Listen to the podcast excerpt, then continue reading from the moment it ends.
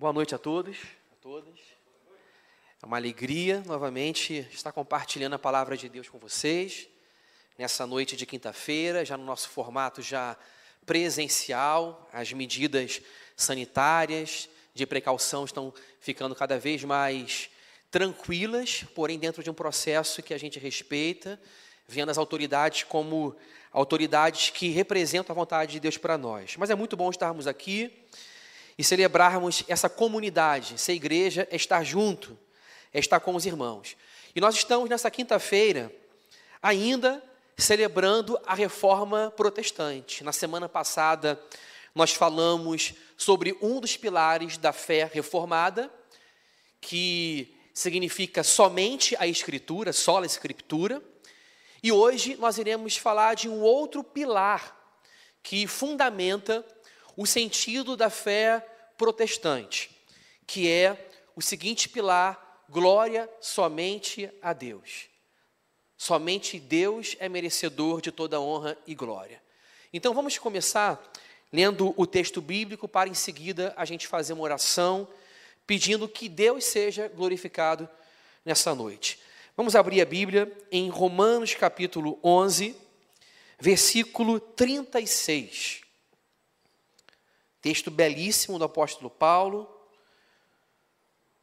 onde ele irrompe em louvores a Deus, um texto conhecido como uma doxologia, doxologia um trecho de adoração ao nosso Deus. Paulo adora ao Senhor de uma forma majestosa. Romanos 11, versículo 36. Amém? Diz assim: porque dele e por meio dele e para ele são todas as coisas, a ele seja a glória para sempre. Amém. Vamos orar? Deus amado, tu és bom, tu és misericordioso, tu és Deus de justiça, de poder, e nós te tememos e reverenciamos, Senhor, o teu nome. Obrigado, Deus, porque tu és Deus próximo, amável, que se aproxima de nós. E nós te pedimos, Senhor Deus, a tua proximidade nesta noite, a luz do Espírito Santo para a nossa mente, o fogo do Espírito Santo para o nosso coração, que tu ilumine, Senhor Deus, quem haverá de pregar, quem haverá de ouvir, e que todo o teu povo seja alimentado. Nós te pedimos, Deus, com perdão dos nossos pecados. Amém. Irmãos, fazendo uma breve retrospectiva do que nós conversamos já na semana passada, a reforma protestante, ela tem como marco o dia 31 de outubro de 1917, quando um monge agostiniano chamado Martinho Lutero, alguém que não era um arcebispo, não era o papa, não era alguém do alto da hierarquia da Igreja Católica, mas era alguém muito simples. E como Deus costuma fazer e gosta de fazer, Deus escolhe as coisas simples deste mundo para confundir as coisas sábias, aquelas que não são, para aniquilar as que são, e as pobres, para confundir aquelas que se acham ricas. Deus, ele chama um homem, incomoda um homem na sua privacidade, na sua intimidade, um homem que se autodigladiava, porque sentia que precisava se mortificar a si mesmo, pois sempre ele pensava num pecado. Então ele se autodigladiava, ele se batia, trabalhava até exaustão para que o pecado não convivesse com a sua mente. Mas quanto mais ele se automutilava e se machucava, mais ele percebia que ele se afastava do glorioso ideal de Deus para a sua vida. Contam os historiadores que certa vez Lutero havia escrito meticulosamente todos os pecados que ele havia cometido, com grandes detalhes, com grandes requintes, e ele então vai para a confissão auricular, ou seja, ele vai para um padre para fazer a confissão. Ele faz a confissão como ele se propunha a fazer, ele vira as costas e ele se lembra de um pecado que ele não havia confessado. Ou seja, a vida de Lutero era um horror. Antes de conhecer Jesus, estando dentro da igreja, estando dentro de um monastério, sendo um acadêmico da igreja católica, vivendo dentro do religioso, da sinagoga, ele estava longe de Deus. E um dia, na sua intimidade, lendo Romanos 1,17, ele lê o seguinte: A justiça de Deus se revela no Evangelho que diz: o justo viverá pela fé. Também os historiadores dizem que a palavra que Lutero mais amava era boas novas, Evangelho. E a palavra que ele mais odiava era justiça. E aí ele lê em Romanos 1,17 que a justiça de Deus se revela no Evangelho. Ou seja, aquilo que ele mais odiava se revelava dentro daquilo que ele mais amava. Então, essa justiça que ele descobre não é mais a justiça de um Deus carrancudo, iracundo contra ele, mas é a justiça que se revelará para criar nele semelhança com Jesus. Essa justiça será colocada na conta dele, a beleza, a santidade e a retidão de Deus, e o seu pecado irá para o sacrifício do Calvário do próprio Cristo. Como ele mesmo disse mais tarde, ele se casou com Deus em comunhão total de bens. A sua miséria foi sobre Jesus e a justiça de Jesus foi sobre a vida dele. Essa é a vida de Lutero. Ele ouve um trovão na sua intimidade. O justo viverá pela fé. E esse trovão que ecoa dentro do coração de um homem apaixonado pelo Senhor, se mostrará também reverberando pelo mundo inteiro. Lutero foi para a capela da igreja de Wittenberg, ele afixou 95 teses e ele se propunha, na sua despretensiosidade, simplesmente gerar um debate acadêmico na pequena universidade de Wittenberg. Mas o que era para ser um debate acadêmico, intelectual, num local, se torna no rebuliço de Deus, do Espírito Santo, ecoando salvação, ecoando boas novas, ecoando libertação pelo mundo. A vida de Lutero é uma vida que mostra que a glória toda é para Deus. Ele acreditava numa salvação que baseava-se no mérito, como era predominante na, na idade medieval. Os méritos estavam sendo acrescentados à cruz de Cristo. De forma simples, isso significava o seguinte: que a cruz era feita pela metade. A metade da cruz era de Cristo e a outra metade era o mérito do homem. Ou seja, a glória não era somente de Deus. Deus ele não quer parte da glória. Ele não quer 90% da glória. Ele quer a totalidade da glória. O profeta Isaías já dizia: Não divido a minha glória com outrem. Deus não compartilha a sua glória a glória é somente dele. E Lutero, ele entendeu que o Evangelho revela um plano de salvação que tira todo louvor, todo mérito e toda a glória do homem e coloca toda a glória, todo mérito e todo louvor sobre o Senhor. E é por isso que nós estamos em Romanos 11, versículo 36. Porque esse texto ele é absolutamente claro quanto a isso. Aliás, um princípio da reforma é a clareza da Bíblia. A Bíblia é clara no que se refere à nossa salvação. E esse texto fala o seguinte: porque dele e por meio dele e para ele são todas as coisas, a ele seja a glória para sempre. Amém. Porque dele, por meio e para ele. Aqui as preposições elas são muito importantes dele, ou seja, ele é o local da procedência, de onde tudo procede. Dele, tudo vem dele. Por meio dele, tudo é executado por um canal, pela intermediação e mediação de Jesus Cristo, por meio dele. E para ele, ele é o fim. Esse texto mostra que Deus, ele é o começo dele e ele é o fim para ele. E ele é o meio, por meio dele. Ou seja, não existe nada no processo, desde o início ao final, que esteja atrelado à performance e ao mérito do homem. Tudo é realizado por Deus. É somente a graça, do início ao fim. Não depende de quem quer, nem de quem corre, mas depende de Deus usar a sua misericórdia. Depende de Deus ser bom, de Deus ser generoso, de Deus ser misericordioso, e essa é a visão de Lutero e essa é a visão de Paulo. Então Paulo, ele começa dizendo em primeiro lugar que Deus é a origem de todas as coisas. Versículo 36, porque dele tudo procede de Deus. Todo dom perfeito, toda boa dádiva procede daquele em quem não há mudança nem sombra de variação, diz Tiago. Ele é o Pai das luzes, de quem procede todo dom perfeito. Tudo que você tem vem de Deus. O arroz, o feijão, a casa onde você mora, a viagem para fora do Brasil, a possibilidade de você trabalhar com saúde, a possibilidade de você viver com satisfação e quietude na escassez, com gratidão e paciência, e a possibilidade de você ser humilde na abundância, tudo procede de Deus.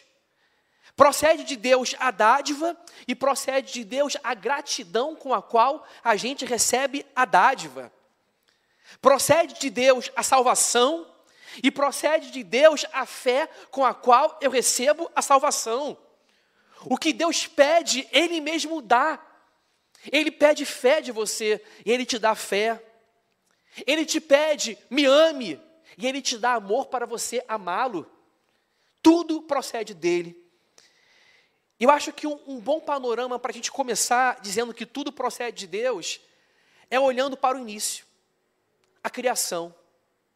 No princípio criou Deus os céus e a terra. A terra era, porém, sem forma e vazia, havia trevas sobre a face do abismo, e o Espírito de Deus pairava sobre a face das águas, e disse Deus: haja luz. O ato da criação é Deus irrompendo contra aquele caos primitivo. Havia trevas, a terra era sem forma e vazia, o Espírito pairava sobre a face das águas, naquele cenário disforme, inóspito e vazio, o Senhor irrompe em direção ao caos, ao que é vazio, e ele cria estrutura ao mundo e ele dá preenchimento ao mundo que ele dá forma. Ele dá forma e ele preenche a forma e a estrutura que ele mesmo cria. E Deus então começa por seis dias sucessivos a criação primeiro dia, ou melhor, os três primeiros dias, é Deus criando estrutura. Os três últimos dias, quarto, cinco e sexto, é Deus preenchendo e dando, é, é Deus dando, Deus dando é, preenchimento àquela forma dos três primeiros dias. Por exemplo, se no primeiro dia Deus ele fez separação, ele disse haja luz e fez separação entre a luz e as trevas, o quarto dia foi o dia onde Deus criou luzeiros para governar o dia e a noite. Deus, ele dá forma e ele dá preenchimento. E o que tem a ver isso com a nossa vida? Que Deus faz o mesmo com a gente. Tudo procede dele, dele. E desse Deus, de quem procede tudo, procede a nossa forma e o nosso preenchimento. Deus faz o mesmo com o homem. Ele cria alguém da argila, do barro, que seria aparentemente apenas um boneco com forma, mas ele sopra o fôlego da vida, ele cria estrutura e ele enche de vida, ele dá fôlego. E no sétimo dia, após ver que tudo era muito bom, isto é, que tudo cumpria a finalidade e o propósito para o qual deveriam todas as coisas existir, Deus ele descansa. E o descanso de Deus representa Deus acolhendo e recebendo o louvor de toda a criação. Tudo era bom, era perfeito. Tudo cumpria a finalidade de louvar, de engrandecer, de testemunhar de que há um Criador bom, sábio e justo. Os céus proclamam a glória de Deus, e o firmamento anuncia a obra das suas mãos. Deus descansa ao sexto dia e ele abençoa esse dia e o santifica. O que é santificar? É separar. Deus ele separa a criação para dizer: esse mundo é feito para mim. É isso que Deus faz. Ou seja, o homem sem o pecado, ele seria capaz de olhar para tudo no universo e reconhecer que sol, lua, estrelas, minérios, plantas, frutas, tudo prestaria a finalidade única de glorificar a Deus. No pecado, o homem pega o urânio dos minerais e o enriquece para fazer bomba atômica. Com o pecado, o homem ele dá culto aos astros, às estrelas, consulta e faz mapeamento da abóboda celestial. Com o pecado, a criação deixa de ser palco para glorificar a Deus e se torna o culto do homem. O homem louva a criatura ao invés de louvar o Criador. Mas Deus fez todas as coisas boas e santificou tudo para o seu propósito. Do mesmo modo que a criação procede do Senhor, a redenção procede do Senhor. Isso significa que Deus, ele planejou essa história extraordinária de que há um Deus que amou ao mundo de tal maneira que deu seu Filho unigênito, para que todo aquele que nele crê não pereça, mas tenha vida eterna. Essa história não poderia ser concebida pela mente de nenhum homem, onde habita incredulidade, dúvidas, idolatria, ganância, maldade. O ser humano não seria capaz de inventar uma história tão perfeita e tão linda.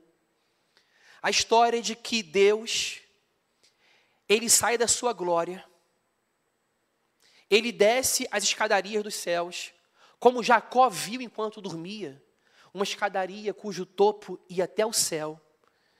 E ele desce essas escadarias, ele vem à terra, ele se faz um homem. E Paulo aos Colossenses diz que agradou a Deus que nele, em Jesus, habitasse a plenitude da divindade. Era Deus velado em carne humana. A plenitude da divindade em um Deus que foi concebido no útero de uma virgem. A plenitude da divindade em um Deus que estava sendo ninado por Maria. E como alguém já disse, enquanto Maria o ninava e o colocava para golfar, Deus estava fazendo, aquele menino, enquanto Deus estava fazendo os planetas girar em torno do Sol. A plenitude da divindade estava num bebê, num ser humano. E olhos foram abertos para enxergarem isso, para enxergar isso. Os pastores da vigília da noite viram isso no menino da manjedoura. Os anjos o adoraram. Simão, Ana o adoraram. Simão disse: Me despeça em paz, porque os meus olhos viram a tua salvação. A glória da salvação é a glória da divindade em Jesus. Em Jesus habita corporalmente a plenitude de quem Deus é. Em Jesus. E esse plano é que Jesus, pelo seu sangue, haveria de reconciliar consigo mesmo o mundo, quer as coisas do céu, quer as coisas da terra, um Salvador para o mundo inteiro, para todos os eleitos. Um Salvador que simplesmente saiu do céu e veio para a terra. E para nós sermos salvos, nós precisamos de uma simples fé em Jesus. Mas uma fé simples e genuína e verdadeira. Esse é o plano de Deus, dele. Esse plano veio dele, essa ideia veio dele, essa ideia é eterna, essa ideia não é um segundo plano, não é uma segunda reflexão, não é um plano B. Essa ideia é o propósito eterno de Deus. Como alguém já disse, antes do haja luz, já havia haja cruz. O cordeiro foi morto desde antes da fundação do mundo. Então tudo procede de Deus na salvação, na criação e na salvação. E por meio dele. Deus não tem simplesmente a ideia, Deus executa a ideia não é simplesmente uma ideia de um Salvador que é Deus e homem ao mesmo tempo. Esse Deus se faz homem, ele entra para a história, ele executa, ele obedece. obedece à lei de Deus no nosso lugar para dizer o seguinte: não é por mérito. Você não consegue obedecer minha lei. Você não consegue ser pleno, ser perfeito. Não adianta você querer fazer a melhor versão de si mesmo. Não adianta você se esforçar. Você ter pensamentos sofisticados e filosóficos. Não adianta você se autodigladiar como Lutero fez. Não adianta você ser, do ponto de vista moral, alguém irrepreensível, porque eu conheço o coração, eu sei o que vai de dentro, eu sei quais são as motivações, eu te conheço ao avesso, então eu vou obedecer a lei de Deus no seu lugar, eu vou viver a vida que você não pode viver, e eu darei vida a você, vivendo a sua vida e morrendo a sua morte. Ele veio para esse mundo para ser o mediador. Novamente, a glória é de Deus. Ele é o mediador de uma nova aliança entre Deus e os homens. Por Jesus Cristo, o homem pecador e o Deus Santo se beijam. Por Jesus Cristo, o abismo entre o nosso pecado e a santidade de Deus é rompido porque Jesus nos dá justiça e Ele nos santifica para nós nos aproximarmos de Deus, Ele nos lava com o seu sangue. Tudo o que nós precisamos fazer é abrir as mãos vazias e dizer: Senhor, o Senhor fez tudo. Eu recebo de mãos vazias aquilo que de graça o Senhor me dá, que custou o preço do sangue de Jesus. Jesus é o mediador, nele o mundo foi reconciliado com Deus. Em Jesus nós recebemos justiça, a justiça que nos salva. Em Jesus nós conhecemos a vida eterna. Por meio dele, a salvação é executada e por meio dele a providência do mundo é administrada. O mundo continua girando. O mundo continua funcionando. Porque Deus não criou o mundo para virar as costas para o mundo. Deus criou o mundo e Ele o mantém. Ele fala para o sol todos os dias: vamos mais uma vez. Ele traz provisão, água, chuva, estações do ano, pão, comida, recursos para pagar as contas, sabedoria, inteligência, gratidão, todos os dias. Ele é o Deus da providência. Ele governa o mundo. E a nossa vida está nas mãos dele. E por último, para terminar, e para ele são todas as coisas. Agora a preposição é outra. Dele, por meio dele e para ele. Agora a preposição tem o sentido de finalidade. Aquele que é a origem de tudo e aquele que é a mediação e que administra e governa tudo e executa tudo, é aquele também para quem nós vivemos a nossa vida. Tudo é para Ele. Não há nada na criação que não seja para Ele. Seus dons, seus recursos, seus talentos, seu tempo, suas expertises, tudo que você tem, tudo que eu tenho, tudo que eu sou deve ser para Deus. Se eu recuso dar a Ele uma pequena parte da minha vida, por menor que seja, eu estou me apropriando de algo que não é meu. O Senhor é dono de tudo. E Ele não quer simplesmente parte da sua vida, Ele quer a totalidade da sua vida. Porque tudo é para Ele. O mundo foi criado para Ele e a salvação em Cristo Jesus é para a glória de Deus. Não é por obras para que ninguém se glorie. É pela graça mediante a fé. E Paulo diz: Isto não vem de vós. Isso pode ficar ecoando na minha mente e na sua. Isto não vem de vocês. Isto não vem de vocês. Isto não vem de vocês. É dom de Deus. É dom de Deus, recebido por fé. Tudo é para Ele.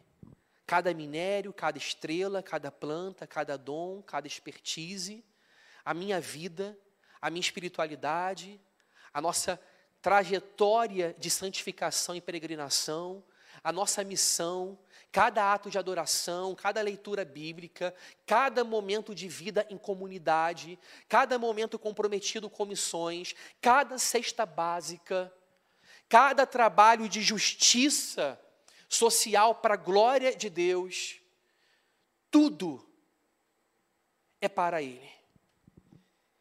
E sendo assim, o apóstolo Paulo não poderia terminar de outro modo.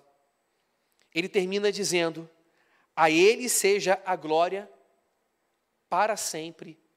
Amém. A Ele, ao Deus Pai, Filho e Espírito Santo, a Santíssima Trindade.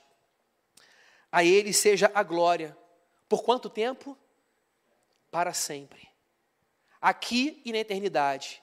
Aqui onde já há vida e na eternidade, onde a vida será maior e mais abundante e imortal, a Ele seja a glória. É isso que nós encontramos nos nossos símbolos de fé. É isso que está no Catecismo de Westminster. Qual é o fim principal do homem? Glorificar a Deus e se alegrar nele, gozá-lo para sempre. O fim principal do homem é a glória de Deus. E depois da confissão dizer que o fim é a glória de Deus, a confissão diz: e gozá-lo para sempre. Ou seja, não há como você se alegrar em Deus se você não vive para Ele. Quanto mais você glorifica a Deus, mais alegria você encontra. Porque não existe contradição entre a glória de Deus e a sua alegria. Deus não é um sabotador da alegria. Se você vive para a glória de Deus, você não, você não renuncia à sua alegria. Você renuncia ao pecado, mas a sua alegria não. Quanto mais para a glória de Deus você vive, quanto mais você se entrega, quanto mais você se consagra, mais alegria você encontrará vivendo a finalidade para a qual você foi criado. Isso também foi o que descobriu Agostinho. Agostinho disse: Tu nos criaste para ti. E a nossa alma só encontrará descanso quando ela se voltar para ti. A nossa alma inquieta, desassossegada e ansiosa, aflita por muitas preocupações, só encontrará descanso quando ela se voltar para Deus. Deus é quem nos criou. E alegria verdadeira, sentido de vida verdadeiro, não existe se nós não nos voltarmos para Ele. O cristianismo, ele perdoa, o cristianismo proclama uma mensagem de perdão, de absolvição de culpa, mas também uma mensagem que é uma cura para a falta de sentido existencial.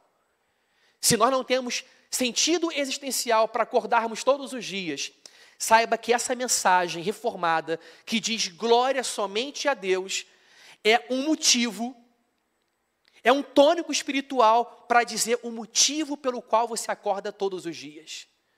Nós abrimos os nossos olhos para engrandecer o nome do nosso Deus em tudo o que nós fizermos, e isso é fé reformada.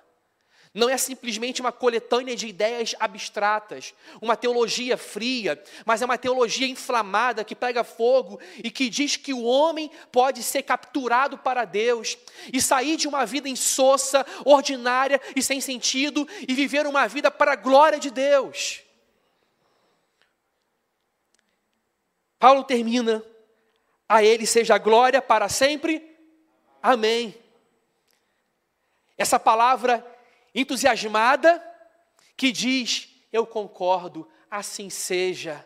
Assim seja o que? Dele, por meio dele e para ele são todas as coisas. Amém. Que o seu amém seja um amém consciente, um amém não simplesmente ritualístico, um amém não simplesmente do vocabulário religioso tão vulgarizado e banal, mas um amém que sai do, fru, que sai do fundo do nosso coração, movido pelo próprio Espírito Santo, porque o que Deus nos pede, Ele mesmo nos dá. ele pede o seu amém. E ele arrancará do seu coração, pelo Espírito Santo, um amém que você nunca deu a ele, um amém integral, um amém de consagração. Amém? Vamos orar? Vamos ficar de pé, chamar nosso pastor, reverendo J.R. Vargas, para nos conduzir nesse momento.